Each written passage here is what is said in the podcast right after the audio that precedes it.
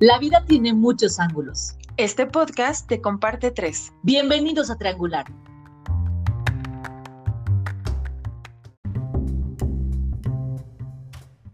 Fíjate que yo creo que a partir de que volví a nacer. Los roles para todos han cambiado, o sea. Y ahí fue un ¡pum! Cómo se han tenido que reinventar las parejas. Y se nos olvida que absolutamente todos venimos con un mapa y una brújula, ¿no? Realmente me resuena muchísimo que haya amor de ti para la humanidad y para el mundo. Un, hombre al que no le preocupa cambiar pañales ni dar biberones. Que venimos también a trabajar el alma, que hay que conectar, que hay que escuchar.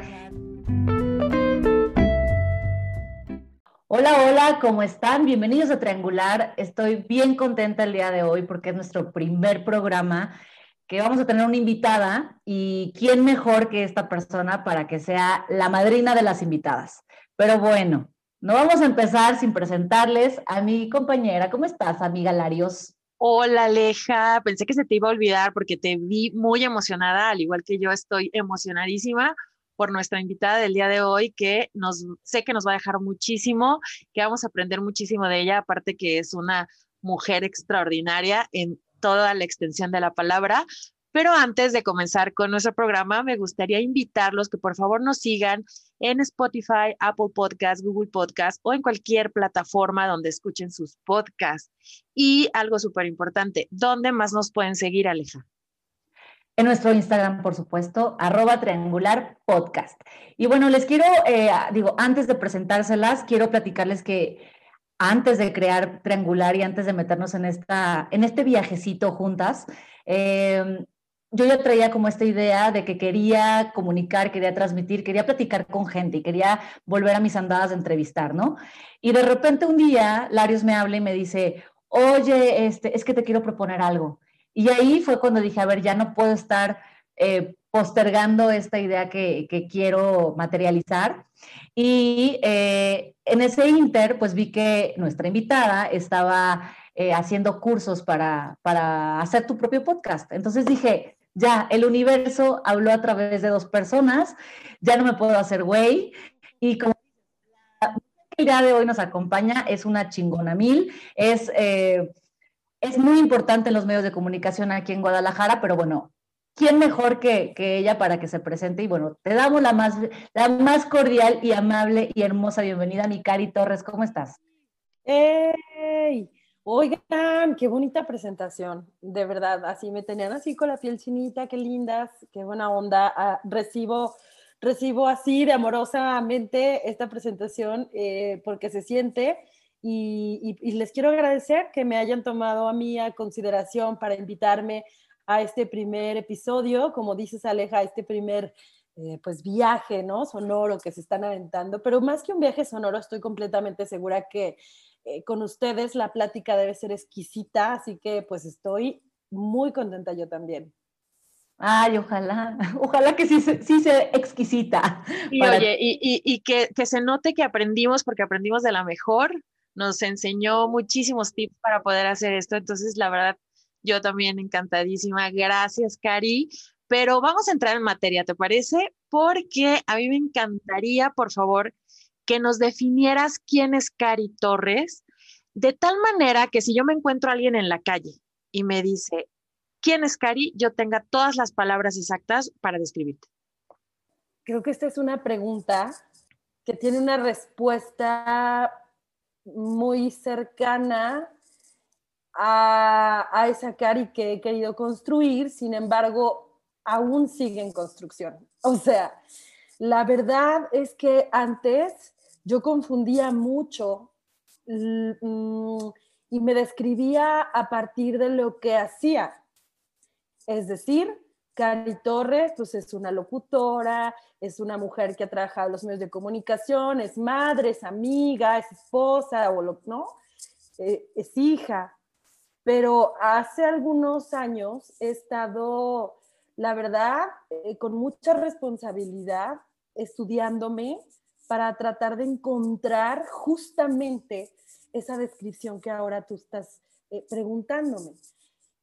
Em, y te puedo decir que soy una mujer exploradora en muchos sentidos, que ahora, ahora me reconozco como una mujer inquieta, exploradora, que está buscando también tener mucho equilibrio entre lo que hace, lo que dice y lo que piensa. Em, estoy buscando ser una persona congruente y creo que me encuentro ahí. Me encanta. No, o sea, me dejó así como, wow, porque si alguien me pregunta, puedo decir que está buscando ser una mujer congruente, una mujer completa, una mujer en transformación, que sigue caminando y creo que la gente me entendería perfecto cuando yo te describa de esa forma. Y, qué maravilla, qué maravilla que estés enfocada ahí, Cari, porque no es tan sencillo como tú dijiste en un inicio, uno se empieza a definir como por los roles que juega, ¿no? Normalmente uno lo hace así, entonces se olvida del, del uno mismo, del interior, de las habilidades, de la potencialidad, de las competencias, del espíritu, y, y nos describimos siempre hacia afuera. Entonces, no me esperaba esto, Cari, me encanta. Oye, Aleja, no nos equivocamos de madrina. No ah. nos equivocamos de madrina. Sabes que es que tienes, tienes mucha razón. Eh, eh, cuando nos describimos, de pronto caemos en este error, eh, error de decir, ¿quién eres? Ah, pues soy, no sé, una contadora, soy una abogada, soy tal, soy tal, no, soy mamá, soy tal.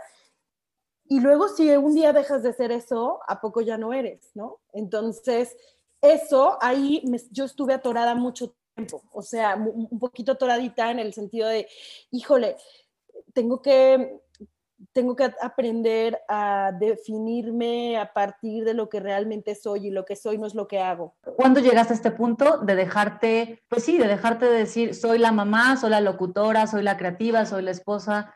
¿Hace cuántos años llevas como trabajando sobre esta parte? Me estoy yendo de, abajo hacia arriba, creo, con la planeación que traemos, pero me quedé como enganchada con esto que acabas de decir. Fíjate que yo creo que a partir de que volví a nacer, que es cuando nació mi hijo.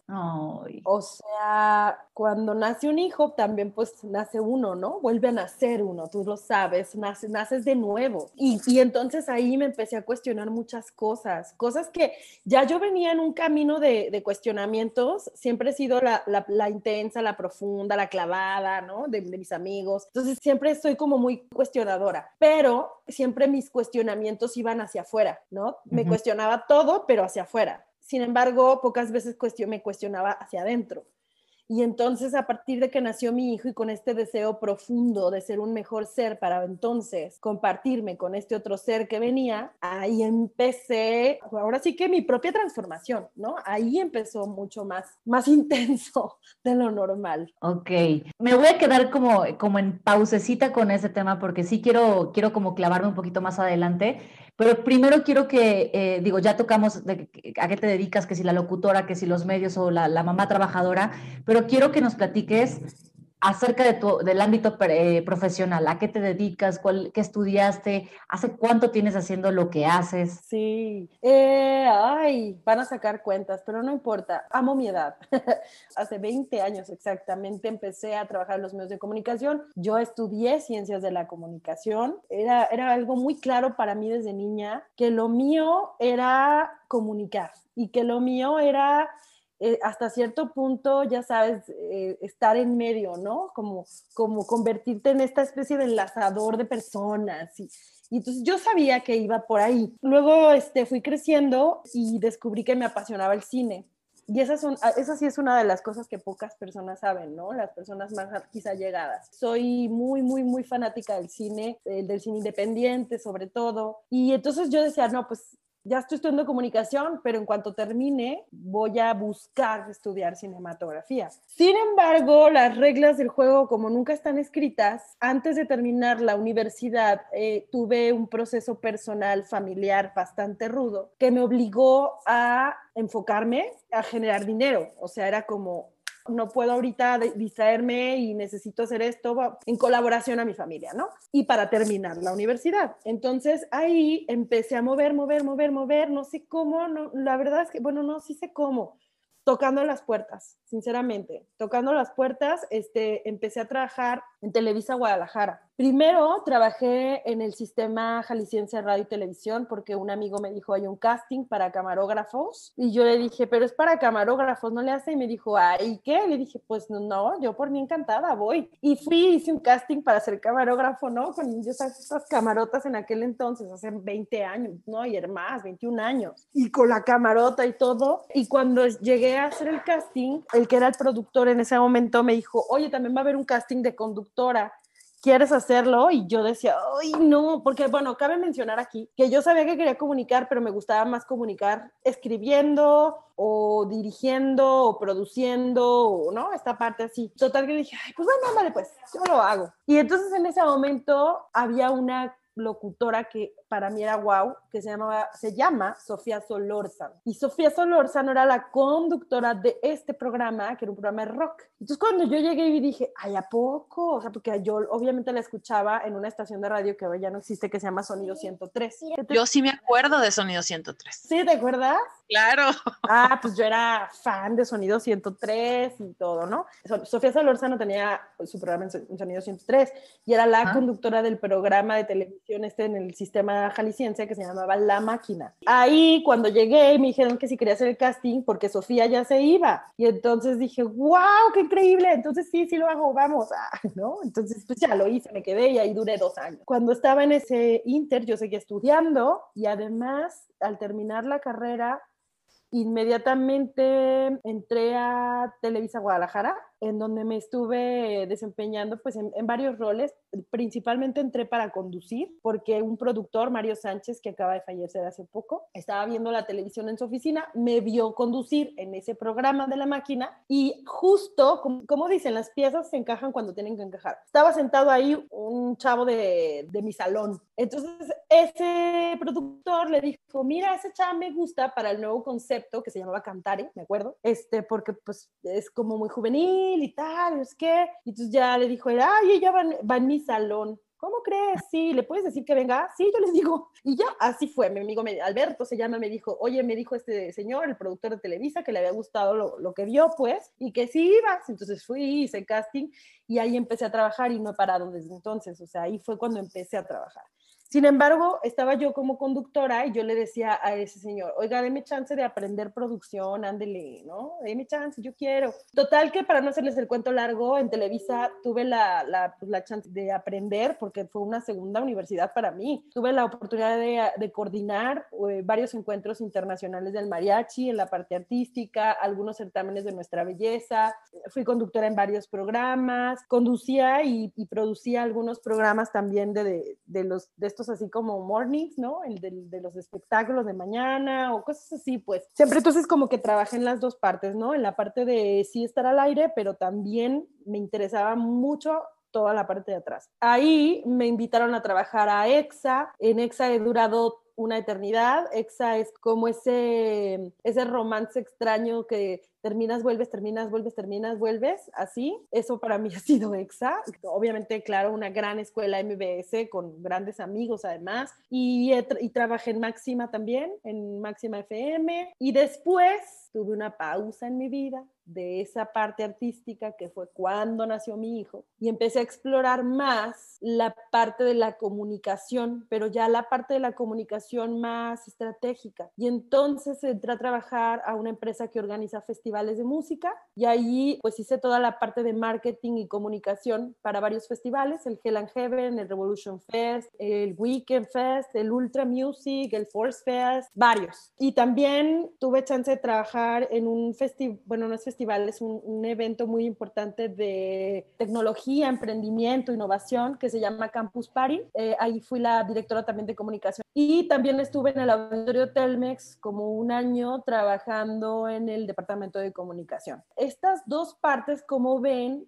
parecen ser como muy distintas, pero no lo son, porque cuando las uno encuentro como un perfil profesional, como que he estado en la parte artística, pero también en la otra, entonces encuentro un perfil profesional que justo en este momento de mi vida, y siendo muy honesta, estoy tratando de amalgamar, ¿no? O sea, de, de que sean uno mismo, wow, wow.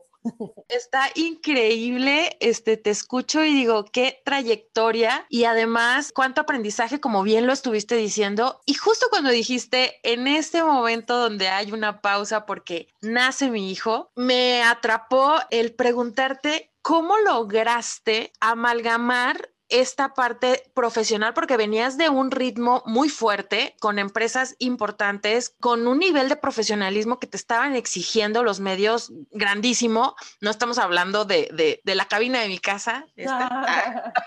no, algo ya palabras mayores y llega, llega este nene y entonces cómo tú logras eh, esta parte de profesional, mamá y dónde estuvo el reto, el reto mayor para ti en esta parte. Mira, cuando nace Darío, yo todavía estaba en MBS y creo que esta es la primera vez que lo voy a contar así. A mí me, me, me pasan a invitar a que sea mamá de tiempo completo en MBS.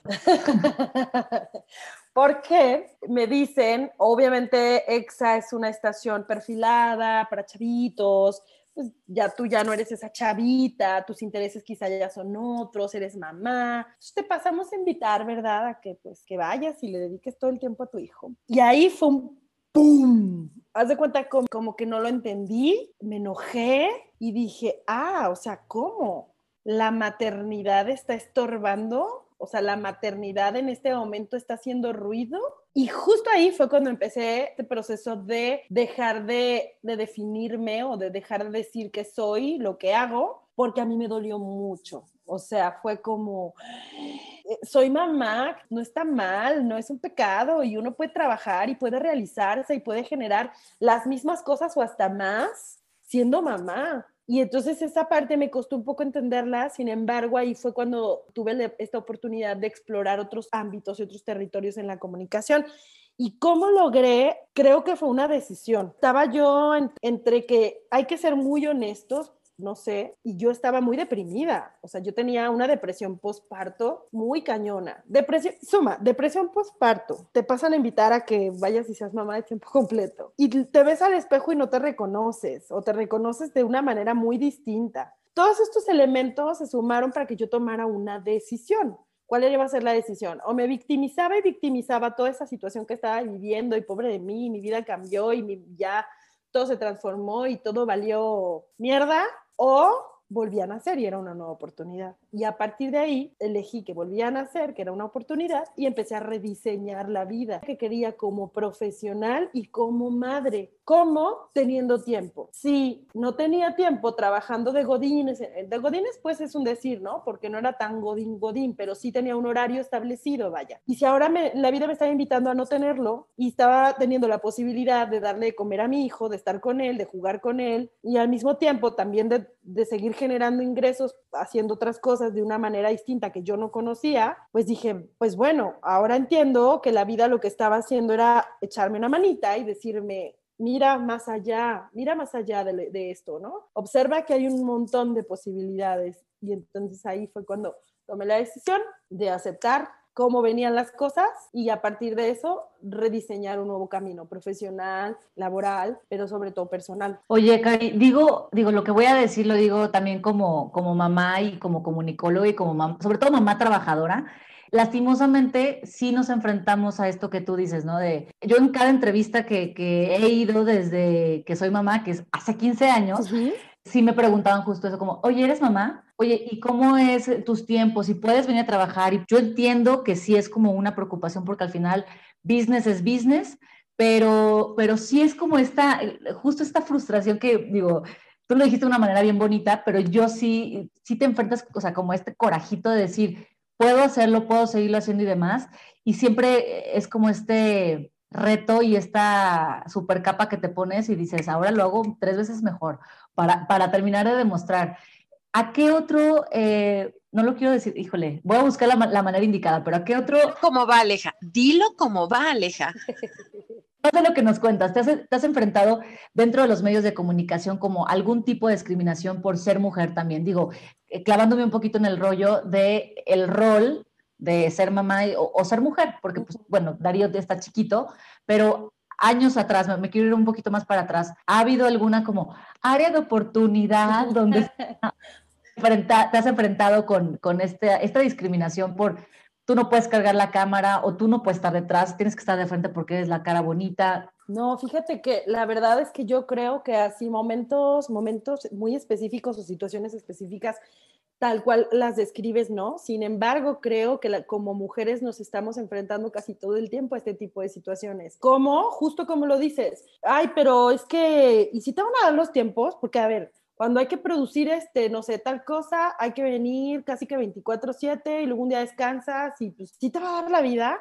Y es como, ¿a ti te da la vida? ¿Tienes hijos? Sí, eres hombre. ¿Tienes hijos? ¿Y te da la vida? Sí. Ah, mm, este, ¿no? Y yo entiendo que es por el, este, no me quiero escuchar así como súper intensa, pero sí, este rol del patriarcado que dice los hombres trabajan, las mujeres se quedan en casa. Hemos venido rompiendo este tipo de roles, no ha sido nada fácil, creo, y se lo tenemos que agradecer a muchas otras mujeres que ya lo han venido ¿no? Em, em, empujando. Y agradezco sobre todo que tengo una nueva masculinidad a mi lado, un, un hombre al que no le preocupa cambiar pañales ni dar biberones, al que no le avergüenza hacer de comer, al que no le, no le preocupa que su mujer pueda quizá desarrollarse en un ámbito laboral más tiempo que él.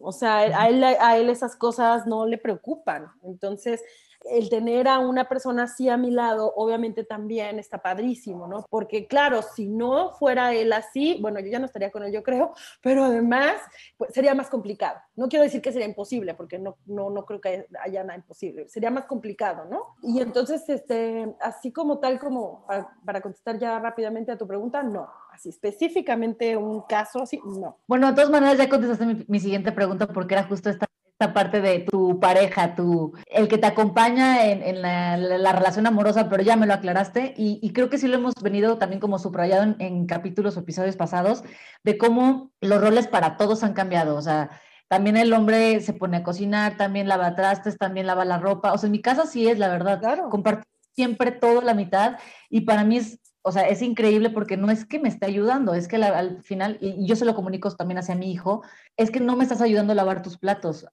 Eh, si Sonta lava nuestra ropa, tú puedes lavar los platos de todos como yo puedo tender las camas de todos. Y ya me lo contestaste, Cari. Por supuesto, es que sí, es verdad, ¿no? O sea, que, que fregón, pues, que, que tu hijo, que mi hijo, que los nuevos niños aprendan, pues, una, que no están ayudando porque no están ayudando, o sea, es una, es una, es una chamba de los dos. Y otra, que tampoco tienen que ser como tan condescendientes obligadamente, ¿no? O sea, déjame voy, me parto el lomo y trabajo para venir a mantener la casa. No, no, no, no, no. A ver, aquí las cosas son parejas, ¿no? Y obviamente, pues hay acuerdos. Habrá quien le funciona un esquema así, de tú te vas, trabajas, yo cuido a los niños y también es una chambota. Y habrá quien no nos funciona, y a quien decimos, no, yo prefiero también entrarle y vámonos michas en todo, ¿no? Exacto.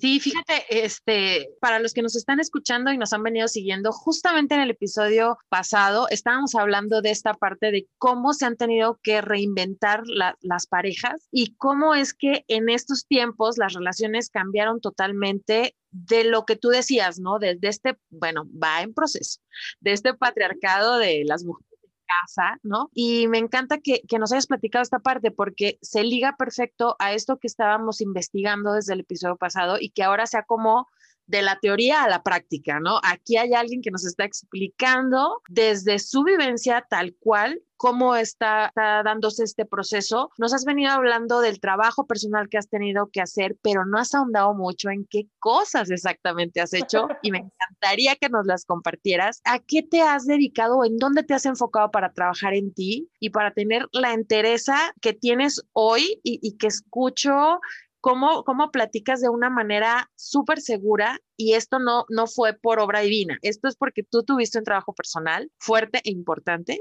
y quisiera saber qué cómo fue para que nos lo compartas y la gente también pueda, este, a lo mejor agarrar tips de ahí, de esta parte tuya. Mi trabajo personal, híjole, es que estoy pensando que, no sé, se me hace que he hecho de todo, ¿no? No, nomás no he ido a bailar a Chalma o esas cosas, pero,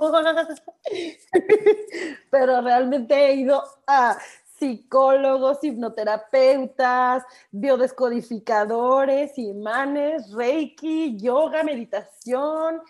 O sea, aparte esto, esto que les decía al principio, ¿no? Que, que, que cómo me considero pues exploradora esta naturaleza de Dora la exploradora que tengo es que cuando agarro una cosa no la suelto, ¿sabes? Hasta que ya llegué así de hasta donde me siento satisfecha. Entonces estoy en ese proceso en donde, eh, pues empecé obviamente, yo creo que como la mayoría, ¿no? Pues con terapias psicológicas, ¿no? De, hasta cierto punto la terapia tradicional de un psicólogo tradicional. Pero luego te vas a ir clavando, clavando y no, pues ahora ya vas con el psicólogo, pero que tiene un enfoque, no sé, constructivista. Y luego ya vas con la psicóloga que hace constelaciones familiares. Y entonces ya te empiezas a meter en mi y dices, a ver, constelaciones familiares, ¿qué onda? No, pues ya te vas a los círculos de las mujeres, la luna, Miranda Gray, ta, ta, ta, y llegas a otra cosa, ¿no? Y luego, a mí me gustaban las películas de Jodorowsky, entonces Después entendí, y no lo no les puedo mentir, miren, aquí es mi Biblia. La metagenealogía lo leí cuando estaba embarazada de Darío. ¡Wow! Este, este libro fue mi compañero de todo el embarazo. Sí, imagínense ustedes, qué increíble, ¿no? Todo lo que yo iba viendo aquí de, de, toda la cuestión, pues sí, de metagenealógica, toda la cuestión de tus raíces familiares, la sanación de linajes, todo este rollo. Y entonces, pues ahí ya me eché otro clavado, porque dije, no, si va a venir un morrito a esta vida, pues que venga con los menos pedos posibles. Entonces, pero... Ok. Metea genealógica, yo sí quiero saber, porque ustedes sí supieron, pero yo me quedé así de... La metagenealogía de Jodorowsky, te la recomiendo un montón. O sea, la metagenealogía, digamos que no es, no es como una terapia tal cual, pero sí es como una invitación a um, echarte un clavado en tu árbol genealógico. Órale. En este libro empiezas a entender cosas así como de, ¿qué onda con mis abuelos, mis bisabuelos, mis tatarabuelos y más para allá? ¿Qué onda, no? O sea, ¿qué aprendí? ¿Qué, traigo ya? Em, cosas traigo, qué cargas familiares traigo por sanar. No sé si has visto un meme que dice así de, cuando ya, ya te sanaste y te enteras que ahora tienes que sanar a tu linaje, al tal, al tal, al tal. Ah, pues de cuenta, eso es la metagenealogía más o menos. Oye, Cari, o sea, te platicas de, de todo esto y a mí también, digo, también Estelares nos puede como orientar en su parte de psicología. Claro. Eh, sí, creo que también todos los que estamos en, esta, en este plano, ya venimos como con estos tintes de querer explorar, de querer saber, o con, un, con una conciencia que queremos como, como abrir más y por eso buscamos esas herramientas, ¿no? Entonces yo te escucho y digo, te, te percibo como esta alma vieja, como, como que vienes a, enseñar, que vienes a comunicar, que vienes a, a, tocar. Y eso creo que también, digo, sí lo has trabajado seguramente en esta vida porque lo, lo tienes que hacer como dices, ¿no? Lo, lo, tuviste que hacer por Darío, también por ti, por tus cuestiones, pero también creo que, que hay que, hay que darle este, este punto a favor de que pues también ya vienes así como de donde vengamos, ya vienes un poquito así. Fíjate que, claro, aquí está la experta en el tema, ¿no? Pero algo que, que yo he descubierto es que todos, como dices, ya traemos eso, o sea, como que ya, ya cuando vamos creciendo y nos empezamos a hacer preguntas súper filosóficas, los, ni los niños, de hecho, Darío en su salón hicieron una pared de preguntas de filosofía y yo estaba impresionada con las preguntas que se hacen. Creo que todos desde chiquitos, obviamente es parte de nuestra naturaleza el cuestionarnos. Sin embargo, vamos creciendo y nos van diciendo, así es, ya cállate, no preguntes, así es. ¿Quién sabe qué pasa? Que un día ya se nos quita como esa inquietud y se nos olvida que absolutamente todos venimos con un mapa y una brújula, ¿no? Y ya la traemos aquí. Y nos, yo digo, cuando me aventaron, pues me aventaron con eso, pero a mí se me olvidó que la traía. Se me había olvidado sacar la brújula. O sea, nomás andaba en el mapa, pero ya andaba, andaba, ¿no? Como hamstercito. Y dije, güey, no, claro, tengo una brújula y mi brújula es mi intuición y mi intuición me, me ha dicho para dónde darle. Y, y, la neta, cuando la escucho, no me equivoco. Porque, porque siento que sí, o sea, que ya la trae. Estás escuchando a tu alma. Y, y, esto que nos estás diciendo ahorita me da una fotografía de tu evolución a nivel espiritual, porque no es tan sencillo llegar a un punto donde nosotros podamos decir, puedo separar mi parte racional, que en espiritualidad la llamaríamos ego, de, de, mi parte álmica, ¿no? Y tal cual lo dijiste, todos traemos una brújula, se nos olvida por las reglas, por las normas, por las creencias, por los miedos de la gente que nos cría. Nos empezamos a llenar de eso y totalmente nos desconectamos. Me fascina escuchar. Haz de cuenta que me diste una idea para un podcast muy próximo. Donde yo creo que vamos a tener aquí porque hablar de, de este tema del seguir mi intuición no es tan sencillo si no estás consciente de que tienes intuición y que tienes un alma y que no eres nada más este cuerpo, tu historia, ni la historia de tu familia, ni las creencias, ni, o sea, estamos hablando ya de algo bien profundo, pero me habla del trabajo espiritual que tienes y de la, de la maravilla y de la dicha que tiene tu hijo de tener una mamá que está preocupada por eso, porque esto a él le va a permitir conectar muchísimo más fácil con su, con su yo, con su naturaleza y va a poder crecer muchísimo mejor en esta sociedad y va a ser esta, este eslabón más para ayudarnos como sociedad a llevarnos a una conciencia y a un nivel totalmente diferente. Fíjate que una, una gran amiga mía un día me dijo, estábamos hablando de, pues, de la educación para los niños, ¿no? Y la escuela y que hay que comprar un seguro para cuando ellos crezcan, puedan tener asegurada su universidad.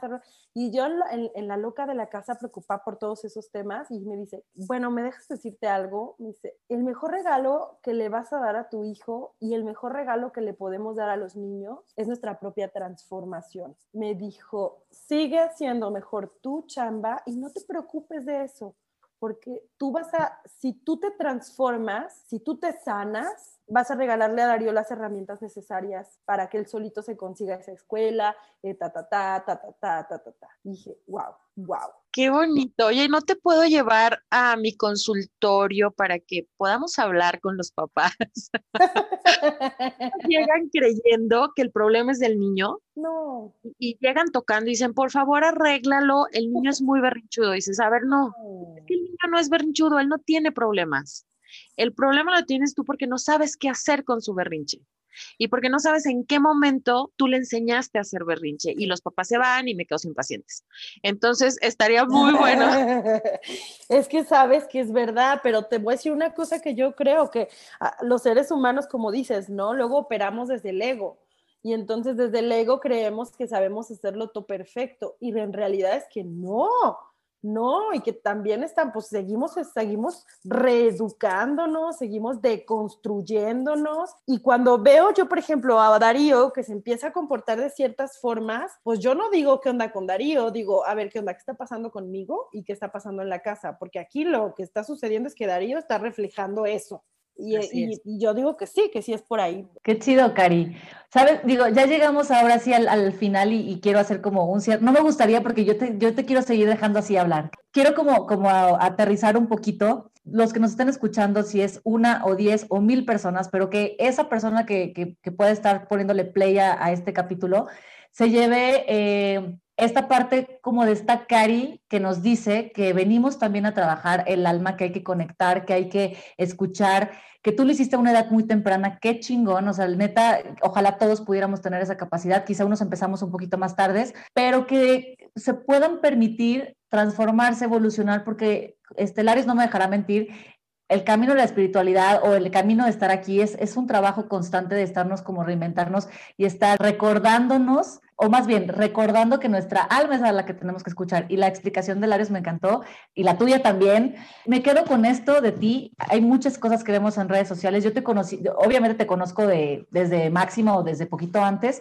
Gracias a Instagram creo que también nos hemos podido acercar a muchas personas, ¿no? Y poder ver sus vidas y poderte ahí conocer un poco de todo. Creo que yo te terminé bueno, terminé entre comillas de conocer por Instagram, pero ahora que te escucho platicar como de esta Cari mamá, Cari persona humana, etcétera, etcétera, me quedo con mucho más de lo que puedo ver en Instagram. Y de verdad era real cuando lo decíamos al principio, eres una mujer súper admirable, ya te lo dijo también este Larios.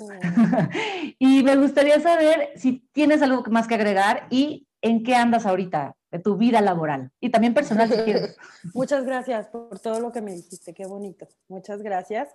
Y, creo que aquí, aquí aplica algo que dicen, ¿no? Este, soy espejo y me reflejo. O sea, si tú viste todo eso, pues obviamente es porque, claro, tú, también lo tienes, ¿no? Y yo sé que lo tienes porque yo siempre te lo he dicho, o sea, me pareces una mujer súper inteligente, súper guapa, súper atrevida, has hecho muchas cosas, he admirado tus, tus diferentes etapas, te he admirado con un micrófono, pero también te he admirado como relacionista pública. Es decir, creo que eso que tú estás diciendo de mí, justamente eso es lo que yo veo en ti y eso está súper padre, ¿no? Que nos podamos dar cuenta y que nos estemos ahorita así frente a frente diciendo estas cosas que pues antes como que incluso era como bien complicado decirlas, ¿no? Así como, uy, no, entre mujeres no, no se diga, no se reconozca, ¿no? Pero no, creo que qué bonito que podamos reconocernos y que podamos saber que, que tenemos admiración eh, profunda y mutua. Empezó a lagrimear. Les digo una cosa, les digo una cosa, me tienen enamorada. Ay. O sea, les prometo que sí. Es que, mira, Cari, yo tengo, yo te conocí por Aleja, eh, llegando a, estudiar y aprender de ti para poder hacer este podcast. Y en esas sesiones eh, y pocas horas que pude compartir contigo y lo que estás compartiendo hoy conmigo, siento tanto amor de tu parte. O sea, no lo puedo evitar.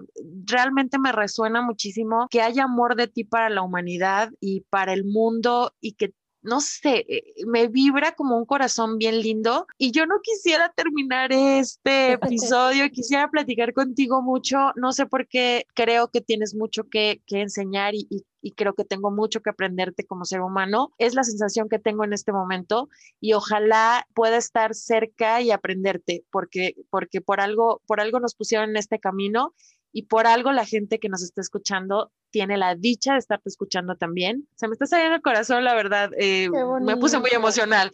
Me puse... Qué bonito, muchas gracias. Pues bueno, este, después continuamos esta, esta charla en, en un jardincito aquí afuera, ¿no? En un café, unas chelas, lo que quieran. Ándale.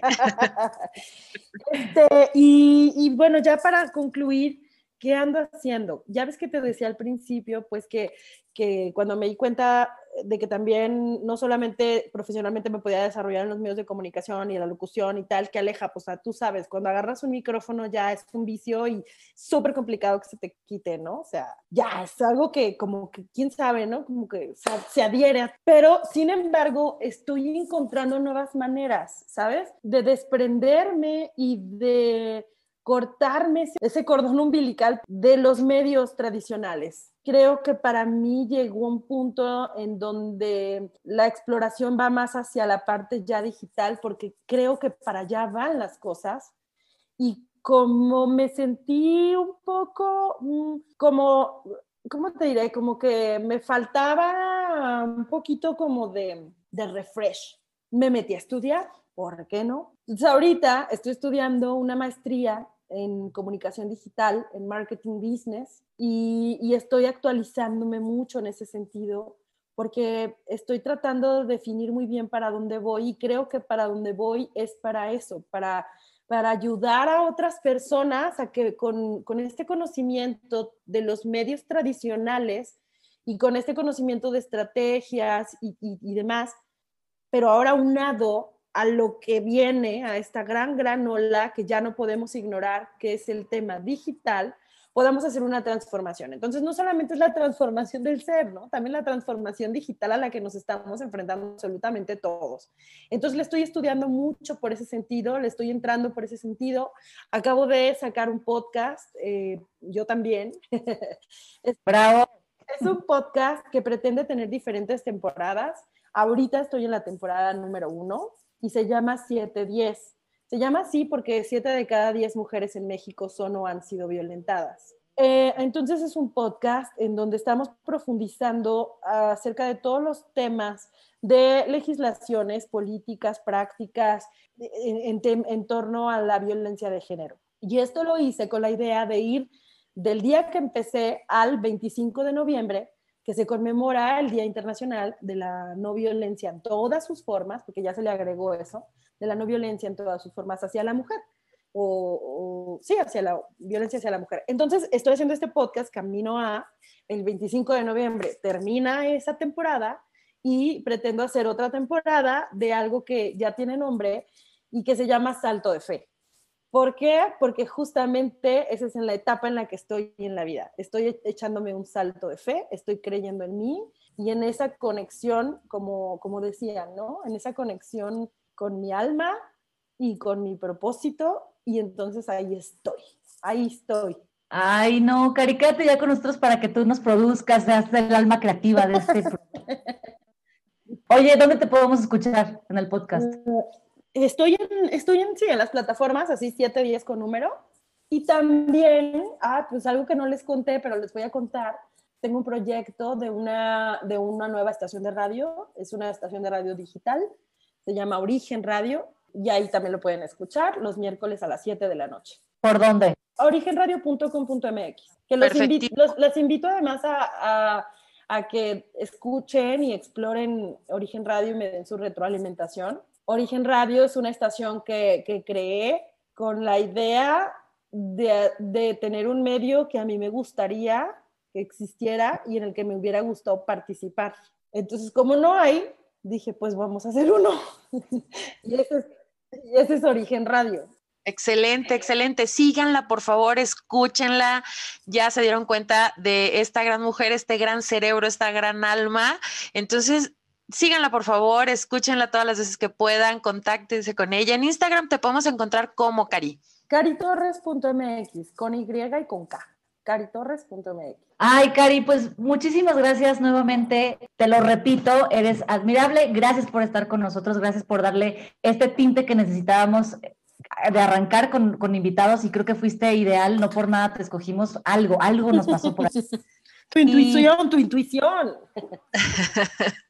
Pero es que también, digo, eh, si, si tú quieres, te, queremos invitar para que después platiquemos acerca de, de todo este, de tu podcast, de, de, la violencia de género, etcétera, etcétera. Creo que puedes platicar de muchos temas con nosotros y nosotros encantados de volverte a tener aquí con nosotros. No, hombre, yo encantada cuando quieran y me inviten, este, pues ya saben que me rento, ¿verdad?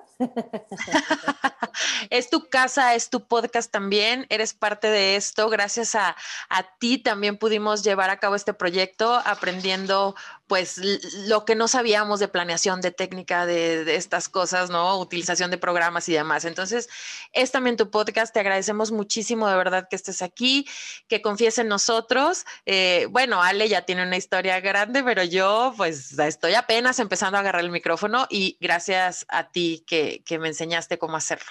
Te mando un abrazo bien fuerte, Cari, un besote grandísimo a tu nene también, que por ahí estuvo acompañándonos tantito.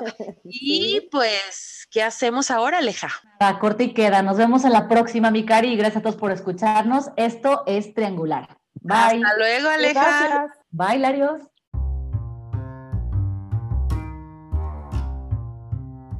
Nos escuchamos en el próximo episodio con más de Triangular.